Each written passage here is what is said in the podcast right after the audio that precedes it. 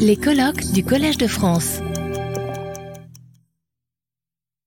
Bienvenue de nouveau euh, dans cette salle. Je suis ravi de voir que beaucoup de gens sont revenus. C'est bon signe. Euh, François Héran devait euh, modérer cette session, mais je ne le vois pas encore arriver. du... Autant, je pense qu'il faut qu'on commence parce qu'on a. Ce soir, d'ailleurs, j'en profite pour faire passer le message. Il y a la conférence. Euh, une conférence inaugurale sur l'intelligence artificielle qui est pour le chaire annuelle qui est, très très intéressante à 18h. Donc pour celles et ceux qui ont encore du temps en fin d'après-midi, euh, vous êtes les bienvenus. Euh, mais malheureusement, ça induit un certain nombre de, choses techniques sur ce site qui font qu'il faut qu'on finisse pas trop tard, pas plus tard que 17h. Donc on n'aura pas trop le temps d'aller de discuter. Donc je suis ravi que le professeur Armel Choplin est accepté de venir nous voir, les professeurs à l'Université de Genève. J'ai, on a beaucoup tenu dès le début euh, de la mise en place de ce programme à, se dire finalement, ce serait bien qu'on ait une vision euh, qui nous soit amenée ou apportée par euh, des personnalités qui, quelque part, ont travaillé ou représentent ce que peut être la situation dans les zones qui sont tout naturellement, géographiquement exposé à ce que nous, on commence à connaître dans nos régions, qui est en particulier la situation de, réchauffement climatique et éventuellement de pluviosité majeure. Donc euh, c'était important que cet euh, élément-là soit, apporté dans cette discussion, parce qu'en dehors de, l'intérêt euh, que ça peut avoir, aussi des possibilités d'idées, de, développement de nouvelles techniques basées en particulier sur des matériaux vernaculaires ce qui, au passage, ne serait pas une mauvaise chose quand on entend tout euh, ce qu'on entend sur le béton. Euh, et ça, euh, Armel Choplin est une grande spécialiste de, tout ce domaine et de fond de l'analyse critique, si je peux permettre d'interpréter vos travaux comme ça, des politiques et des cultures, au fond, en matière de construction, éventuellement d'urbanisme dans d'autres régions et en particulier dans le Sud.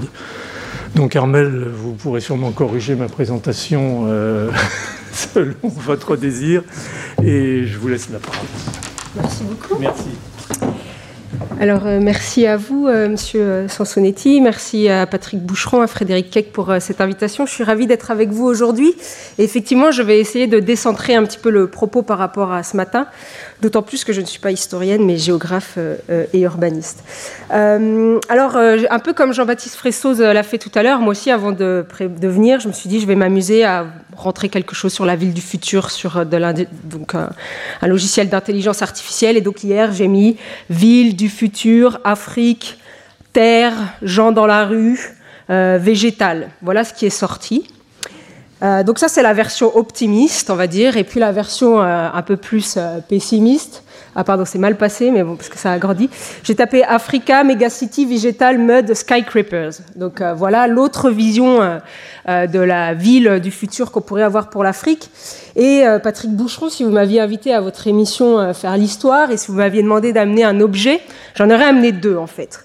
Le premier, ce serait cette brique en terre qui représente l'image qu'on a euh, de la ville africaine, de l'architecture africaine. Je dis euh, africaine, justement, j'extrapole, hein, euh, qui renvoie plutôt à une image du passé, ou peut-être au futur, puisque vous avez peut-être entendu parler qu'il y a un an maintenant, un an et demi, l'architecte burkinabé Francis Kéré a reçu le prix Pritzker, ce qui est un moment très très fort, puisque c'est l'équivalent du prix Nobel, du prix Nobel d'architecture. Et c'est la première fois qu'un Africain, architecte, reçoit ce prix, euh, voilà, ce, grand prix. Ce qui est un moment aussi important, non seulement parce qu'il arrive en, recevant ce prix à mettre l'architecture africaine, ou les africaines, on va dire, sur la carte de l'architecture mondiale, ce qui n'était pas le cas euh, vraiment euh, auparavant. Et surtout, euh, il construit non pas en béton, mais en terre, avec des matériaux locaux, avec une architecture vernaculaire. Il, privilégie l'architecture, vous voyez, sans climatiseur, avec de la ventilation naturelle. Donc, on peut imaginer que la ville du futur, en tout cas telle qu'elle pourrait s'écrire en Afrique, serait celle que Kéré dessine, en tout cas inspirée de l'architecture de Kéré, donc de ma première image. Mais je vais vous parler d'une deuxième personne, peut-être le deuxième Africain le plus influent avec Francis Kéré. Si vous m'aviez demandé d'amener un objet, j'aurais amené celui-là aussi, c'est-à-dire le parpaing de ciment de béton, qui est certainement l'autre image de la ville qu'on retrouve en Afrique, qui renvoie, lui, non plus au passé euh, de la construction en terre, mais à l'image de la modernité, du succès, de la réussite. Et peut-être connaissez-vous cet homme, ou peut-être pas, mais il faut le mettre dans votre petit agenda parce que c'est vraiment peut-être l'un des hommes les plus connus aujourd'hui dans le monde entier, l'un des hommes les plus influents, Aliko Dangote, nigérian, qui a fait fortune euh, dans le ciment, donc homme le plus riche d'Afrique, et qui vient aussi d'ouvrir et d'inaugurer la première raffinerie de pétrole en Afrique. Donc avec évidemment cette image plutôt de l'industrie fossile telle qu'on pourrait euh, l'imaginer. Donc deux visions de la ville qui s'opposent, deux visions du futur, deux visions de la construction. La première, la construction en terre, qui pour les gens renvoie à un imaginaire du passé, de la brousse, n'est pas vraiment ce que les gens veulent. Et pourtant, le monde entier célèbre Francis Quéré, et l'autre image, plutôt la maison de rêve de la plupart euh, de gens que j'ai rencontrés euh, en Afrique, c'est-à-dire la maison en parpaing de béton, en béton, pas besoin de fenêtres, de toute façon les fenêtres ça fait chaud, donc euh, comme on a la clim, il n'y a pas besoin de faire des aérations, vous voyez. Et vous voyez ici le storytelling de Aliko Dangote, la réussite du continent africain raconté aux enfants. Alors, je vais vous parler malheureusement plus de cette deuxième ville, cette ville de béton, puisque euh, je crois qu'après moi, il y aura euh, Thomas Granier qui, lui, euh, parle justement de cette architecture vernaculaire. Donc, ce travail que je vais vous présenter, il a, il a été publié en 2020 dans un livre qui s'appelle Matière grise de l'urbain la vie du ciment en Afrique. Et donc, je fais une ethnographie du ciment en Afrique de l'Ouest. Le livre est en accès libre, hein, vous pouvez le télécharger en ligne. Euh, et puis, il a été publié là récemment euh, chez Wiley euh, dans une version un petit peu augmentée réécrite sous le titre de Concrete City, donc la ville du béton.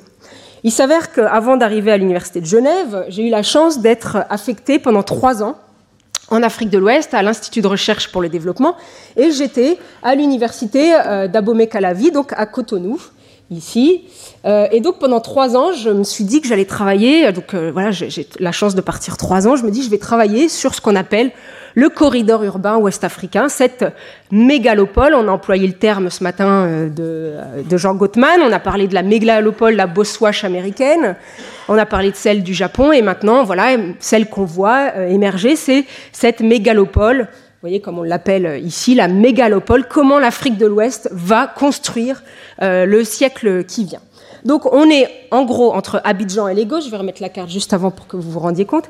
Entre Abidjan et Lagos, on est même entre Accra et Lagos, donc Accra au Ghana, Lagos euh, au Nigeria, 500 km, une infime bande de terre, très fragile, on est sur de la lagune, érosion côtière, on en a parlé. Et là, vous avez déjà aujourd'hui, d'ores et, déjà, sur ces 500 km, 35 millions d'habitants qui habitent. Et on parle de 50 millions d'ici une dizaine d'années. Donc, effectivement, c'est la plus grande concentration urbaine qui est en train de prendre forme. Et le dénominateur commun le long de cette euh, concentration urbaine, de ce corridor, eh bien, c'est cette couleur grise, la couleur gris-ciment. Donc je me suis dit en arrivant là-bas, comme je voulais essayer de comprendre cette euh, fabrique urbaine, je me suis dit, bah, finalement, je vais m'intéresser au ciment au ciment qui, ajouté à de l'eau, à du sable, à du gravier, donne du béton. Et je vais essayer de comprendre comment ce matériau est en train de transformer euh, la, vie des gens euh, en Afrique de l'Ouest. Alors d'abord, vous voyez, c'est encore plus au-delà de ce que j'avais pu imaginer. D'abord, on peut acheter du ciment jour et nuit, une envie pressante la nuit, vous trouvez du ciment 24 heures sur 24. Le prix du ciment est affiché tous les jours à la craie. C'est un peu le Dow Jones local, vous voyez, c'est un, indicateur économique, comme on dit le prix de l'essence, le prix euh, euh, du Coca-Cola, d'un paquet de cigarettes, parce que ça varie selon les pays, hein, il y a cinq pays. Et puis, c'est un symbole de succès. Vous voyez, là, c'est un jeu concours pour gagner 12 tonnes de ciment, 12 parcelles et 150 tonnes de ciment. Et puis, une petite anecdote, quand je suis arrivée à l'université, mes collègues m'ont dit, tu participes au cadeau du départ à la retraite du professeur éminent. Je dis, bien sûr. On lui achète quoi? Moi, je pensais, euh, ici, c'est vélo électrique, sauna, euh, spa. On m'a dit, bah, 2 tonnes de ciment. Je dis, ah bah oui, bien sûr. Bah oui, on m'a dit, c'est quelqu'un de respectable, respectueux, il faut qu'il pense à lui, il faut qu'il construise. Donc là, je me suis dit intéressant qu'à partir d'un sac de ciment, donc ce qui est le ciment, c'est un liant, on puisse à la fois comprendre le lien avec la production de la ville et le capitalisme, le lien avec les sciences euh, et technologies, euh, le lien avec les pratiques sociales. Pourquoi les gens voilà s'offrent du ciment Pourquoi quand on est amoureux à sa copine, on lui offre des sacs de ciment Ça veut vraiment dire qu'on s'engage. Vous voyez, c'est durable. Euh, pourquoi En fait, il y a des pratiques urbaines qui sont les, développeurs derrière tout ça, l'économie politique qui gouverne par le béton dans cette partie de l'Afrique. Et puis, évidemment, les questions sur lesquelles, euh, dont on a déjà parlé ce matin, et Jean-Baptiste en particulier, la question de l'extraction de l'écologie politique qui se pose euh, évidemment avec acuité. Alors voilà, j'étais là mon point de départ. Et puis pendant trois ans, bah, j'ai suivi des sacs de ciment des euh, camions de ciment le matin quand j'allais à l'université. Parfois, il y avait 30 camions d'Angoté. Je me disais, allez, je les suis. Et on y va. Et puis, j'ai essayé de remonter la filière de euh, la carrière jusque eh bien, au chantier de mon voisin, de mes collègues, de, du gardien euh, qui construisait. En essayant à chaque fois donc, de faire une follow the thing approach, donc à la façon Apadouraï, et en essayant de rencontrer tous les gens dans la filière, du grand cimentier, je pourrais vous raconter, jusqu'à l'individu lambda. Alors quand même, pour revenir, parce qu'il y a beaucoup d'historiens ici, et, Jean-Baptiste en a parlé ce matin, l'industrie du ciment, elle est quand même particulière et elle est très intéressante parce que finalement, c'est une industrie qui a 150 ans, donc c'est rien à côté de la, construction en terre, hein, si on rapporte ça à l'échelle de l'humanité. Mais il y a quand même une grande différence, une grande nouveauté, c'est qu'en fait, pendant longtemps, en Afrique de l'Ouest, le ciment était conçu comme le matériau du colon, de l'homme blanc. Il l'amenait avec lui au même titre qu'il amenait euh, son vin rouge, qu'il amenait euh, voilà, d'autres euh, biens de, de, consommation. Et donc le ciment était assimilé vraiment à l'homme blanc qui construisait sa ville en béton, et puis le reste de la ville, la ville des indigènes, comme on l'appelait avec des guillemets, hein, eh bien, était la ville de bambou, de bois, etc.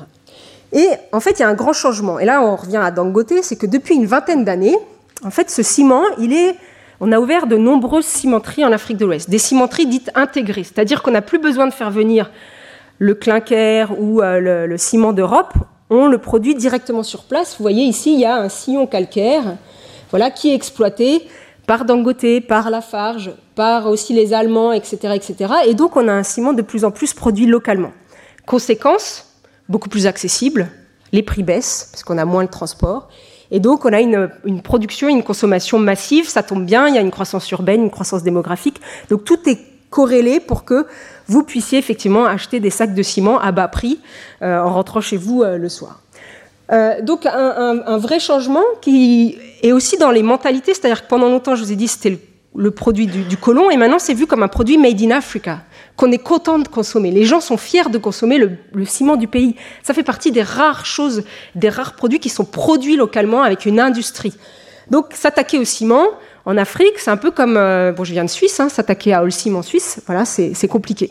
Donc vous voyez, avec toute cette logique où les gens, voilà, là pendant la Cannes, bâtissons ensemble la victoire, il y a toute une rhétorique, un discours pour africaniser euh, ce ciment. Vous voyez, même le pagne Dangote est devenu voilà, un attribut de la richesse. Donc les gens souhaitent euh, voilà, Dangote, c'est vraiment le modèle de la réussite. Quand au Nigeria, j'avais discuté avec euh, des enfants dans la rue et j'aurais dit, vous voulez faire quoi plus tard? Ils m'avaient dit, bah, footballeur, réponse attendue, ou cimentier. Vous voyez? Donc Samuel Eto'o ou Dangote, mon cœur balance.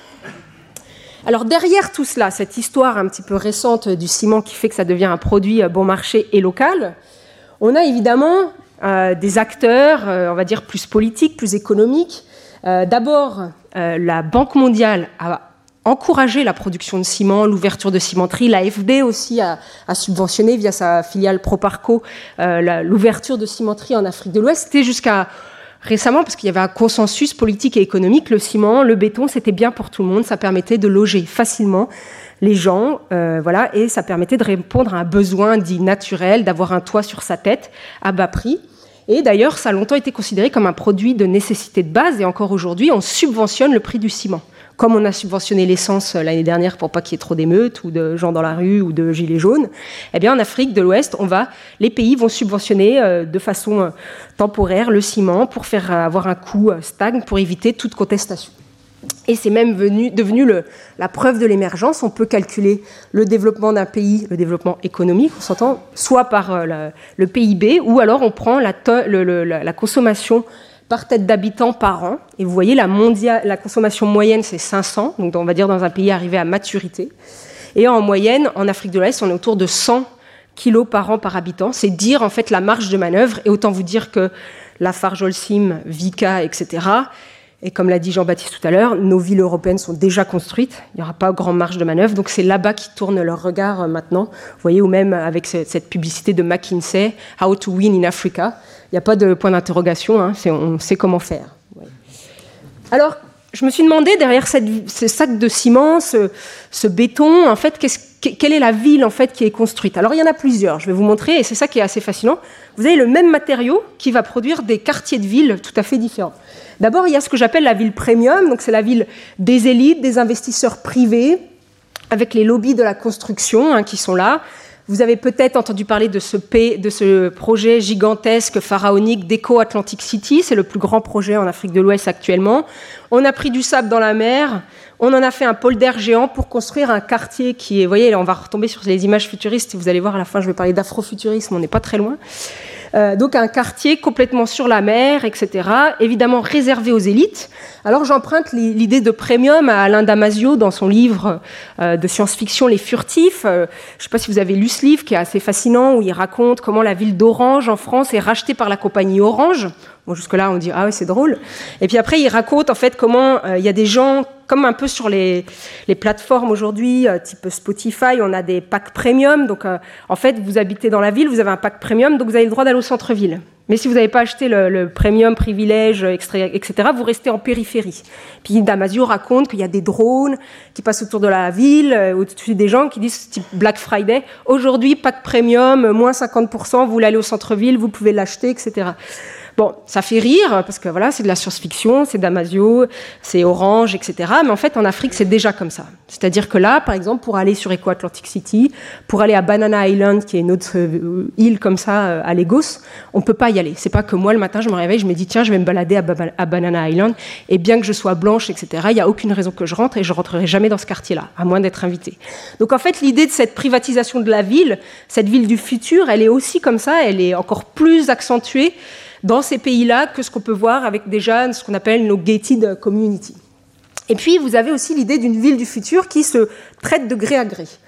Alors, Akon, euh, c'est peut-être vous connaissez, c'est un célèbre chanteur sénégalo-américain qui a décidé de créer sa ville, Akon City. Alors, vous voyez, très futuriste, je vous montrerai une image après. Euh, voilà, et il a, décidé de créer sa Bitcoin aussi. Hein, donc, euh, voilà, il a, il a, sa monnaie, sa crypto-monnaie. Et en fait, ce qu'il euh, a fait, c'est d'aller discuter directement avec le gouvernement sénégalais en gré à gré, et on lui a donné un énorme terrain au sud de Dakar pour construire cette ville nouvelle, futuriste, qui pour l'instant est comme ça, mais Attention, ces, gens, souvent, et ces compagnies, euh, ça marche aussi avec les compagnies euh, des pays du Golfe, ils sont détenteurs, ils ont un bail amphithéotique pendant 30 ans et ils gardent ces terrains stratégiques en centre-ville. Donc c'est aussi ça la ville du futur en Afrique, c'est des espèces de dents creuses dans la ville qui appartiennent à on ne sait pas trop qui, on n'a jamais vu les, titres d'attribution. Euh, autre ville qu'on voit naître avec le béton, c'est ce qu'on appelle la ville abordable, les programmes de logements sociaux, mais comme vous voyez, ce n'est pas exactement l'image des HLM qu'on peut avoir chez nous, bien qu'à la fin ils y ressemblent, mais en tout cas ils ne disent pas la même euh, clientèle. C'est la production de masse dite sociale pour les élites, euh, on va dire classe moyenne, classe supérieure, notamment euh, les fonctionnaires, comme on ne peut pas vraiment augmenter les salaires parce qu'il n'y a pas d'argent dans les caisses, on offre des terrains ou on offre des, appartements, euh, voilà, dans ce genre de programme de logements sociaux. Mais peut-être la ville qu'on connaît le mieux et qu'on attend, c'est cette ville low cost, hein, c'est celle construite au gré à gré que les gens voilà, le soir, ils rentrent chez eux, ils ont 5000 euh, francs dans la poche, l'équivalent de 7 francs 50, enfin, ou 7 euh, euros 50, et puis ils se disent, tiens, je vais acheter euh, deux sacs de ciment parce que si je rentre chez moi, on va me prendre cet argent et puis je vais, voilà, je, vais pas savoir quoi en faire. Enfin, on va venir me la taxer. Donc, euh, voilà, j'investis sur ma parcelle et puis je vais construire mes petits parpaings au fur et à mesure. Et puis, quand j'en aurai assez, je vais monter mon mur. C'est un peu ce modèle de la ville incrémentale. Puis, vous voyez, il y a des containers de ciment partout dans les périphéries. Donc, vous pouvez vraiment, on ne sait plus si c'est la poule et l'œuf qui arrive avant. Est-ce que c'est les gens qui viennent construire ou est-ce que c'est le ciment qui est déjà à l'avant-garde de la ville? Alors, ça me fait penser que effectivement, ce qui est intéressant derrière ce, matériau, c'est que c'est un matériau aussi qui a une vie, donc qui est socialement euh, très important. Les gens parlent du ciment, les femmes savent construire, les gens savent comment faire du béton. Alors j'ai regardé mes étudiants et tout, ils connaissent pas en général le prix d'un sac. Vous demandez dans un amphi partout, tout le monde sait. Euh, on connaît les dosages, vous voyez, c'est très bien fait parce que même si vous ne savez pas lire et écrire, vous avez les pictogrammes. Donc on sait que pour faire du béton, il faut une brouette de ciment, deux de sable, trois de gravier. Donc euh, en fait, il y a tout un savoir lié à la construction qu'on a complètement perdu ici. On est complètement, euh, comment dire, déconnecté du monde matériel, alors que là, le monde matériel fait pleinement partie de la vie des gens. Et puis pour les gens pauvres, parce que j'aurais pu écrire un bouquin ou un livre en tout cas contre le béton, comme certains de mes collègues l'ont fait.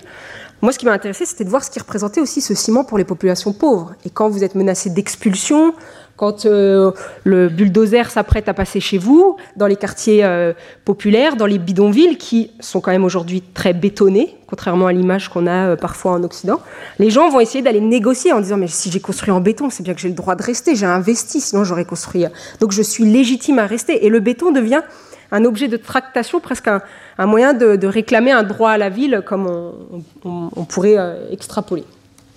Donc je disais les femmes qui sont pleinement investies dans le monde de la construction, que j'ai, euh, ça j'ai découvert, parce qu'elles construisent par elles-mêmes pour s'émanciper de la famille, du euh, père, des frères, du, quand elles sont veuves, notamment de la belle famille, et qui voilà sont euh, donc ce, ciment, il, revêt aussi quelque chose de protection, c'est-à-dire qu'on construit toute sa vie. Les gens vous disent à 50, 60 ans, je continue à construire parce que j'aurai pas de retraite. Donc il faut que j'ai une petite chambre en béton que je puisse louer qui va être ma retraite.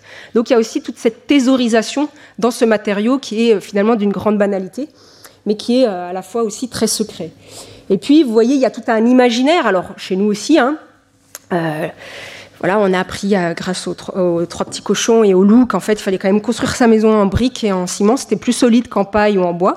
Moi, j'habite en Suisse. Mes enfants, quand ils voient des chalets, au début, quand on est arrivé, ils ont dit bah, ils, sont pas bien, non? Ils ont pas peur, le feu, etc. Donc, vous voyez, on a tout un imaginaire qui est construit autour de ça, ici aussi. Un imaginaire aussi qui se construit sur les abécédaires en français.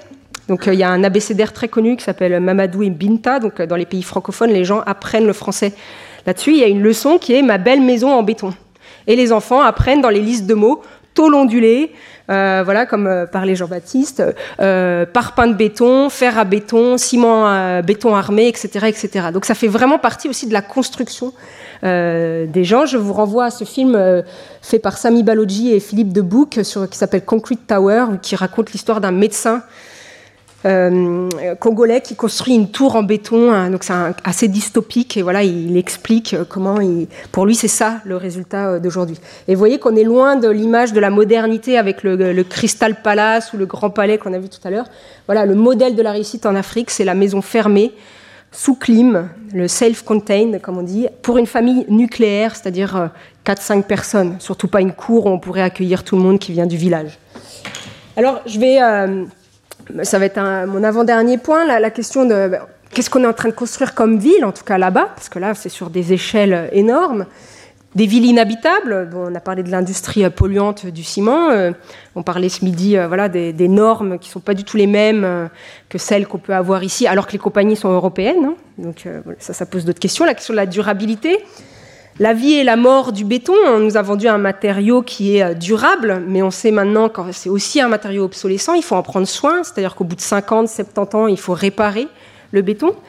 Euh, on est sur des bâtiments qui sont construits sans normes, avec parfois des fers à béton de mauvaise qualité. Des dosages, vous avez vu, c'est approximatif, la brouette. Hein. Des fois, on met un peu moins, si on a moins de gravier. Euh, voilà on peut faire 30 à 40 briques euh, avec un sac. Donc euh, il y a cette idée que euh, voilà, la, durabilité des bâtiments ne sont pas tous les mêmes et il n'y a pas de maintenance. Surtout dans les grands bâtiments en hauteur, je vous déconseille de prendre un ascenseur dans un bâtiment de 20 ou 30 étages en Afrique de l'Ouest parce qu'on ne sait jamais. Et donc voilà, il y a des effondrements récurrents, ça fait partie de la vie quotidienne. Alors il y en a aussi en Europe, mais on peut imaginer ce que ça va donner dans quelques années en Afrique. Donc on arrive sur des questions évidemment cruciales un moment crucial aussi qui est lié à la question euh, décoloniale, à la question de la réparation, euh, du vernaculaire. Alors évidemment, l'image de Francis Quéré, tout à l'heure je vous dis, c'est plutôt positif. On peut aussi le lire d'une autre façon. J'ai entendu plusieurs discours qui disaient Francis Quéré, c'est super, construire en terre, que les Africains construisent en terre, c'est fantastique, comme ça, ça va régler le problème de la planète. Donc si euh, Kéré, ils peuvent faire école en Afrique, ça va résoudre notre problème avec l'idée que l'Afrique va payer pour euh, euh, le, changement climatique, euh, la dette en tout cas, et évidemment ça c'est irrecevable pour les Africains. C'est pas, voilà, ils ont aucunement un envie de retourner dans une maison en terre, et deux, c'est pas parce que Francis Quéré est super influent qu'aujourd'hui ils ont envie de construire comme ça, ce qui renvoie à l'image de, je vous disais, de la brousse du village, etc., etc. Et eux aspirent à une maison en béton, avoir la clim, des appareils électroménagers, une voiture, bref, comme tout le monde. Et là, on rentre sur des vrais, euh, on va voir à Dubaï ce qui va se passer ces prochains jours, mais sur des vraies questions de vivre ensemble et d'habiter collectivement ensemble la planète. Ça, c'est une vraie question, et donc ne pas instrumentaliser l'histoire de, Francis Kéry. Alors, je vais finir euh, la dernière partie de, mon intervention un peu en ouvrant sur le futur, l'afrofuturisme. Alors, est-ce que l'Afrique est le laboratoire du futur Si certains sont allés à la la Biennale d'architecture cette année à Venise, vous allez me dire oui, puisque cette année, euh, c'était euh, voilà, été mis en avant euh, des artistes africains, afro-descendants, en tout cas de ce qu'on appelle des, artistes plutôt liés à des pays des Suds, et engagés. Vous voyez, la, commissaire de, la Biennale cette année est Leslie Luco, donc c'est une, femme architecte assez influente, écossaise et ghanéenne. Euh, et qui euh, voilà, a promu euh, l'idée d'une architecture décarbonée et décolonisée avec cette idée que voilà, on va essayer de produire la ville du futur en tenant compte aussi de tous ces savoirs qui viennent d'autres espaces et pas seulement des écoles d'architecture en Europe ou en Amérique du Nord. Donc le Lion d'Or a été attribué hein, d'ailleurs au Nigérian, Demas Nwoko, Sami Baloji, cette œuvre qu'il a faite, je vous conseille si vous arrivez l'occasion de voir le film, le futur qui n'est jamais arrivé, c'est-à-dire ce qu'on avait promis en fait. Et puis non seulement c'est pas ce qui est exactement ce que les colons avaient promis, mais en plus 70 ans après, voir ce qui reste. Donc c'est tout à fait euh, saisissant. Et puis voilà, cet euh, artiste Ole Khan euh, Jeifus, afro, donc américano-nigérian, qui a dessiné voilà le Brooklyn du futur, mais en s'inspirant des villes africaines. Alors j'arrive à, à, ce mouvement qu'on appelle l'afrofuturisme, ou ou l'African Futurism. Donc, euh, dans le mouvement de la science-fiction, j'ai mis la, définition que donne euh, Achille Membe euh, dans, un article hein, sur la redécouverte de, ce courant. Il dit que voilà, c'est un courant qui combine la science-fiction, la technoculture, le réalisme magique, les cosmologies non européennes, dans le but d'interroger le passé des peuples dits de couleur et leurs conditions dans le présent, et on pourrait même ajouter, et leurs projections dans le futur. Parce que dans le mouvement afrofuturiste, donc ça c'est plutôt des afro-américains, des afro-descendants, ils disent qu'en fait, dans la littérature de science-fiction, c'est quand même une littérature pensée par des hommes blancs des pays et des villes du Nord, style Blade Runner, voyez, Los Angeles. Et en fait, ils ne se reconnaissent pas dans cette science-fiction. Il y en a tout un mouvement qui dit on va écrire de la science-fiction plutôt vue depuis les afrodescendants ou l'African Futurism, vue depuis l'Afrique, avec en essayant d'imaginer le futur depuis ces villes africaines. Et Lagos, évidemment, euh, incarne ce modèle de la ville africaine futuriste j'ai mis une image ici de, voilà, de Rem Koolhaas, cet architecte euh, néerlandais qui, avait fait ce reportage, enfin ce documentaire, je ne sais pas trop comment on l'appelle, enfin qui, que je vous, qui est intéressant à regarder, qui s'appelle Wide and Close sur Lagos, et qui voyait déjà en 2004 Lagos comme la ville postmoderne euh, d'avant-garde, mais où les conditions de vie seraient poussées à l'extrême, donc dans la survie. Si vous voulez, c'est vraiment l'idée que on regarde Lagos pour sa vision dystopique, pour euh, le fait de survivre comme on peut dans euh, ce monde. Et puis voilà d'autres comme euh, Jay Fous qui dessine et qui a fait ce projet les méga shanty slum qui a imaginé donc des, bidonvilles verticaux hein, avec cette idée futuriste. Voilà ça c'était en 2015 où, Jones là qui dessine la, Lagos l'afrofuturiste. Donc Lagos est à la fois le, monde de, si vous voulez qui fait rêver et qui fascine, qui fait peur, mais du coup qui aussi montre ce que pourrait être euh, parfois euh, le pire euh, à venir. Vous avez vu Black Panther voilà, donc Black Panther est arrivé en 2018 en Afrique. Pour, quand c'est arrivé dans les salles de cinéma, c'était quelque chose d'incroyable. Les gens se levaient, hurlaient. Enfin, il y avait une réappropriation. Voilà, le premier blockbuster africain, afro-futuriste. La ville de, Wakanda, donc ce pays imaginaire de, de, Black Panther, est très intéressante parce que vous voyez, c'est une ville à la fois avec des, on va dire, des, elle est à la fois très minérale, très végétale. Alors là, je, elle est dommage, ma, photo n'est pas très bien prise. D'ailleurs, elle ressemble à celle que j'avais générée hier en image de synthèse, vous voyez. Où en fait, vous avez des images, voilà, il y a du végétal, mais c'est quand même très, très minéral. D'ailleurs, les gens à la réception, je vous invite à, lire le travail de ma collègue euh, Émilie Guittard, qui a décrit comment euh, les, Nigérians ont reçu et réceptionné euh, donc, le, film Black Panther, qui trouvait qu'en fait c'était tout bushy, elle dit euh, dans son article. En fait, les gens trouvaient que c'était trop broussailleux, il y avait encore plein d'herbes partout, euh, vous voyez. Et en fait, dans une, on a une perspective, c'est marrant parce que la première image qui est sortie sur la ville de 2050, c'était une ville avec plein de végétal pour contrebalancer tout le béton. Bah, eux, justement, ils disaient que c'était trop broussailleux, quoi. La nature a horreur du vide. Dès qu'il y a un peu de verre, on le taille parce que c'est pas, pas net. Euh, donc voilà cet imaginaire de la ville du futur qui est devenu euh, africain. Et alors, je termine avec un, petit peu de lecture, si jamais ça vous intéresse, de science-fiction. Alors, évidemment, on va dire les classiques euh, de chez nous, euh, Ursula Le Guin, et Alain Damasio. Mais si on déplace un petit peu vers le Made in Africa, donc il y a la trilogie de Thomson Wordwood Trilogy, Rosewater. Donc c'est un peu Lagos vu entre 2036 et 2066, donc un peu dystopique, mais aussi avec des, espèces d'images un peu positives. Vous voyez, c'est tout n'est pas euh, que euh, voilà de la, des villes qui sont détruites, etc. Euh, en français, il y a Léonora Miano qui a sorti ce livre Rouge impératrice il y a deux ou trois ans, qui a beaucoup de succès et qui décrit un monde, un pays imaginaire en Afrique unis, où il n'y aurait pas vraiment de conflit, euh, voyez, avec une capitale végétale, où il y aurait des potagers un peu partout, des jardins pour les personnes âgées, euh, des espaces euh, voilà, pour les autres, dans un monde voilà, très aussi vert. Et puis, un de mes livres préférés, Neddy Okorafor, Tête de proue de l'afro-futurisme, qui a écrit ce livre qui s'appelle Lagoon, avec l'idée que voilà, Lagos est envahi par des aliens, Lagos devient elle-même une, personne dans le livre. Le corridor urbain dont je parlais tout à l'heure se transforme en monstre qui mange les gens sur la route. En fait, c'est une référence à tous les accidents de la route qui arrivent sur le, grand axe que je vous ai montré. Et bref, voilà, tout un imaginaire aussi qui se pense et se veut, euh, enfin en tout cas un imaginaire de la ville futuriste qui se pense et se veut décentré depuis euh, justement euh, les villes ouest-africaines et d'autres imaginaires. Je m'en arrête là. Si vous avez euh, des questions ou d'autres, je pourrais voilà, suggérer d'autres euh, euh, pistes de lecture pour cette ville du futur. Merci. Retrouvez tous les contenus du Collège de France sur www.colège-2-france.fr.